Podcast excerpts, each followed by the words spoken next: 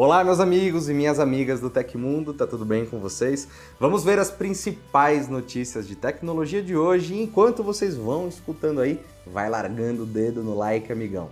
Tipo sanguíneo pode ajudar a prever risco de ter AVC antes dos 60 anos. Não use o Telegram, diz chefe do WhatsApp. Instagram encerra a ferramenta de compras e muito mais. Eu te vejo depois da vinheta com todos os detalhes. Um bom programa para todos vocês.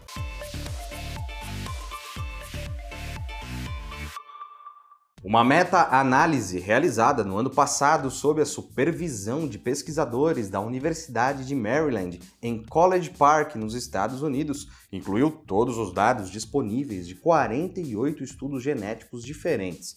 O tema comum avaliado foi a ocorrência de acidentes vasculares cerebrais, os AVCs isquêmicos, em adultos jovens com menos de 60 anos. Justificando a realização da pesquisa, o principal investigador Steven J. Kittner, professor de neurologia na Universidade Americana, explicou, aspas, o número de pessoas com AVC precoce está aumentando. Essas pessoas têm maior probabilidade de morrer devido ao evento com risco de vida e os sobreviventes podem enfrentar décadas de incapacidade Fecha aspas. Para agregar os resultados, a equipe realizou uma meta-análise que avaliou a associação do genoma de AVC de início precoce em pacientes com idades entre 18 e 59 anos. Usando dados individuais ou estatísticas resumidas de 16.730 pacientes com AVC e 599.237 controles saudáveis que nunca sofreram o comprometimento neurológico.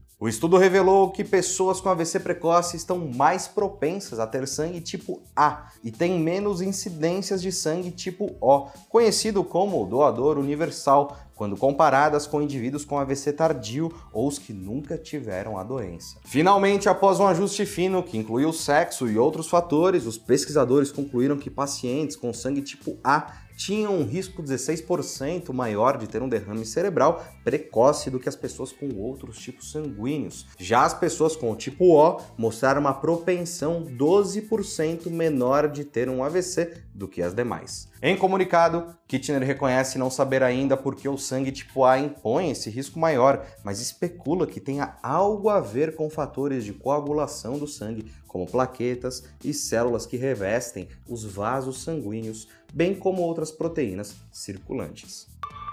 O lançamento mundial da AliExpress desta semana é o smartphone OnePlus 11, que está com preço promocional, frete grátis e 20% de desconto. A proposta da marca para esse lançamento é voltar às origens entregando um aparelho topo de linha com características de peso. Por isso, ele vem com o processador recém-lançado Snapdragon 8 geração 2 e duas opções de RAM e armazenamento, 8 ou 16 GB do primeiro e 128 ou 256 GB do segundo. A bateria de 5.000 mAh e o carregamento rápido de 100 watts pode chegar até 75% de carga em 15 minutos. Isso porque ele vem com o carregador na caixa em um clássico momento de parabéns por fazer o mínimo. A tela AMOLED tem 6,7 polegadas e taxa de atualização de 120 Hz. Já o conjunto triplo de câmeras traseiras vem com a principal de 50 megapixels, a ultra wide de 48 e a teleobjetiva de 32 megapixels. Não é exatamente fácil comprar um smartphone como esse aqui no Brasil,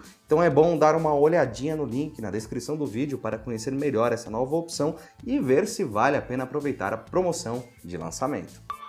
A crescente rivalidade entre WhatsApp e Telegram levou o chefe do aplicativo de mensagens da Meta, o Verdinho, a alfinetar a privacidade do concorrente. Em sua conta pessoal no Twitter, Will Cathcart fez críticas ao outro mensageiro. Citando uma reportagem do portal Wired sobre o Telegram, Cathcart fez um longo fio começando sobre a criptografia de ponta a ponta, os protocolos E2E. Entenda a verdade, especialmente antes de usá-lo para algo privado disse, abre aspas, o Telegram carece de transparência real que a maioria das empresas de tecnologia adotou. Além de não proteger as mensagens das pessoas, os erros do Telegram colocaram as pessoas em risco. Fecha aspas, emendou o chefão. A lista do líder do WhatsApp seguiu citando a construção de uma interface de programação de aplicação, uma API, que parece permitir o acesso ao conteúdo do usuário para vigilância em massa. Ele ainda linkou as políticas de privacidade do aplicativo rival, onde há a afirmação de que dados de usuários não são entregues a governos. Abre aspas. Muitas vezes vemos eles recebendo crédito por operar como um aplicativo criptografado, mas eles estão longe disso e esperamos que as pessoas entendam isso antes que seja tarde demais. Fecha aspas. Ao encerrar o fio, Will Cathcart disse estar ciente de que as pessoas vão citar seu interesse em criticar o Telegram. Ele então se defendeu. Existem muitos outros aplicativos de mensagens criptografadas de ponta a ponta que as pessoas podem escolher. Se você não vai usar o WhatsApp, use um deles. Não use o Telegram, concluiu o chefe do mensageiro da Meta.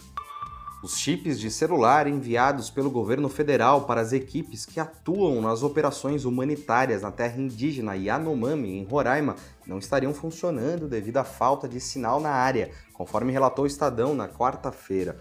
Todos os mil SIM cards são da operadora Correio Celular. De acordo com a publicação, a prestadora pertencente à empresa brasileira de Correios e Telégrafos não possui cobertura na região, que fica a cerca de 230 quilômetros de distância da capital Boa Vista. A indisponibilidade do sinal foi confirmada pela Agência Nacional de Telecomunicações, a Anatel. A agência reguladora declarou que a área da terra indígena Yanomami está em local isolado, sem atendimento das prestadoras móveis, que têm obrigações de atendimento nas sedes municipais, localidades e aglomerados urbanos. Dessa forma, os cartões não teriam utilidade diante da ausência da rede de celular. Entregues na última semana pelo Ministério das Comunicações, os chips da Correio Celular fornecem acesso à internet para os grupos que participam dos trabalhos de assistência aos indígenas em meio à crise no local. Segundo a pasta, a tecnologia é essencial para as ações das equipes, garantindo agilidade na comunicação. Em nota conjunta, o órgão e a operadora dos Correios contestaram a informação de que os chips não estejam funcionando.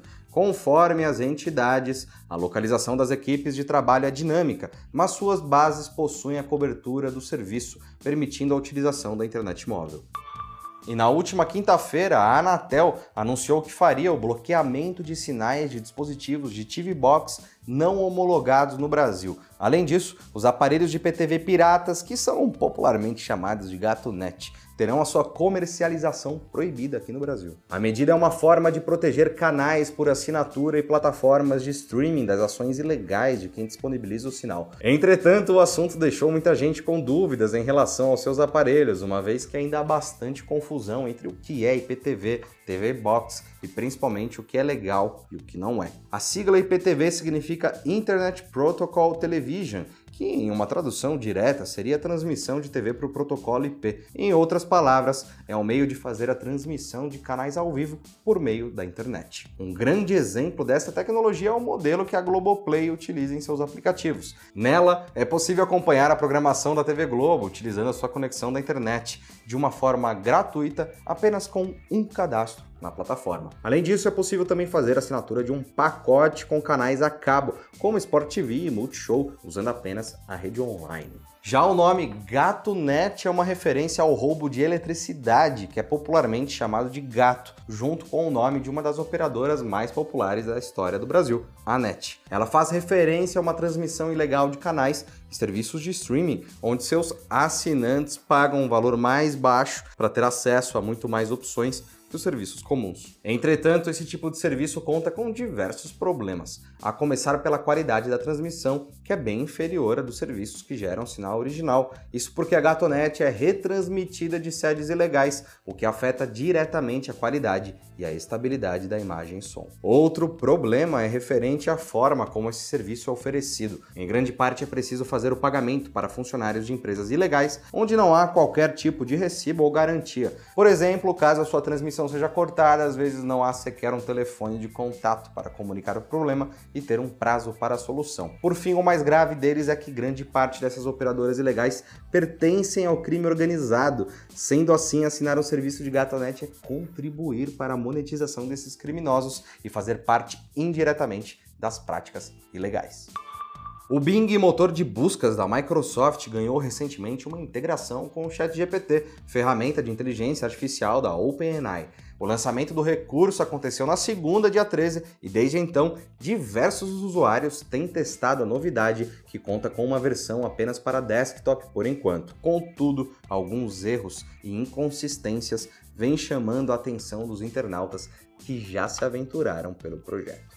De acordo com os relatos, o Bing com Chat GPT tem enviado mensagens desequilibradas para os usuários como se estivesse fora de si. A ferramenta estaria, por exemplo, insultando e até mentindo para as pessoas, sendo forçada inclusive a refletir sobre sua própria existência. Parece até um roteiro de filme, não é mesmo? Aparentemente, diversos internautas têm estressado a ferramenta de IA ao máximo, tentando descobrir quais são as suas capacidades totais e o que ela pode, de fato, oferecer. Para isso, alguns usuários têm manipulado o sistema por meio de códigos e frases específicas. Nessas investidas, foi descoberto, por exemplo, que o nome do chat é Sidney e como seu processo de respostas funciona. A inteligência artificial, por outro lado, não tem recebido muito bem os ataques dos usuários ao seu sistema, como se ela fosse algo pensante e tivesse que escolher o que ela tem que receber. Em resposta a um indivíduo que tentou burlar seus códigos, o chat chegou a dizer que estava profundamente irritado e chateado e perguntou ao usuário se ele tinha qualquer tipo de moral, valores ou vida. Mesmo que o internauta respondesse à plataforma de maneira positiva, afirmando que tinha tudo isso, a plataforma continuava o atacando. E esse é apenas um dos exemplos de interações problemáticas entre Bing e internautas até aqui. A pergunta é: seria esse um comportamento comum da plataforma, um mecanismo de defesa? A função de compras em tempo real nas lives do Instagram será encerrada em março, conforme anunciou a rede social. A decisão segue o mesmo caminho adotado pela Meta em relação ao recurso idêntico que existia nas transmissões ao vivo do Facebook, descontinuado em outubro do ano passado. Disponível para empresas e criadores de conteúdos dos Estados Unidos desde 2020, a ferramenta Live Shopping permite marcar produtos em uma transmissão. A ideia era apresentar novos itens para os espectadores, fornecendo uma análise mais completa ou recomendação, impulsionando as vendas. Popular nos mercados asiáticos, especialmente na China, onde o WeChat e outros apps oferecem essa opção, a funcionalidade começou a se expandir no mercado norte-americano em meio à pandemia. Com as pessoas em casa e assistindo as lives diariamente, a atividade chegou a ser apontada como o futuro do comércio eletrônico. Mas quando as restrições começaram a ser relaxadas, os consumidores americanos aparentemente não se interessaram mais pelas compras ao vivo do Instagram, como mostraram pesquisas feitas no país no ano passado. A debandada também fez o TikTok, que tinha planos de ingressar no segmento, repensar o investimento. O encerramento da função de compras ao vivo no Instagram está marcado para o dia 16 de março. A partir desta data, criadores e usuários corporativos não poderão mais marcar produtos em suas transmissões, mas outros recursos de vendas vão continuar disponíveis. Segundo a Meta, ainda será possível configurar e administrar uma loja na rede social e utilizar ferramentas para alcançar mais pessoas no feed, stories e reels, além da impulsão via anúncios. E aconteceu na história da tecnologia. No dia 16 de fevereiro de 1984, a IBM apresentou o IBM Portable Personal Computer, um dos primeiros computadores portáteis. Ele apresentava um processador Intel 8088, um monitor âmbar de 9 polegadas, uma unidade de disquete e o sistema operacional DOS 2.1. Pesava 13 quilos e custava 2.795 dólares. Bem levinho e baratinho, não é mesmo? E se você gostou do nosso programa, pode ajudar muito a gente mandando um valeu demais aí embaixo. Se não quiser mandar valeu demais, manda o like. Todos os links estão no comentário e descrição, e essas foram as notícias do Hoje no Tecmundo desta quinta-feira. Vale lembrar que nosso programa vai ao ar de segunda a sexta sempre no fim do dia. Aqui quem fala é o Felipe Paião e amanhã tem mais. Você pode me encontrar lá no Twitter pela arroba Felipe Paião. Espero que vocês continuem se cuidando. A gente se vê amanhã aqui no Tecmundo. Um grande abraço para todos vocês tchau, tchau.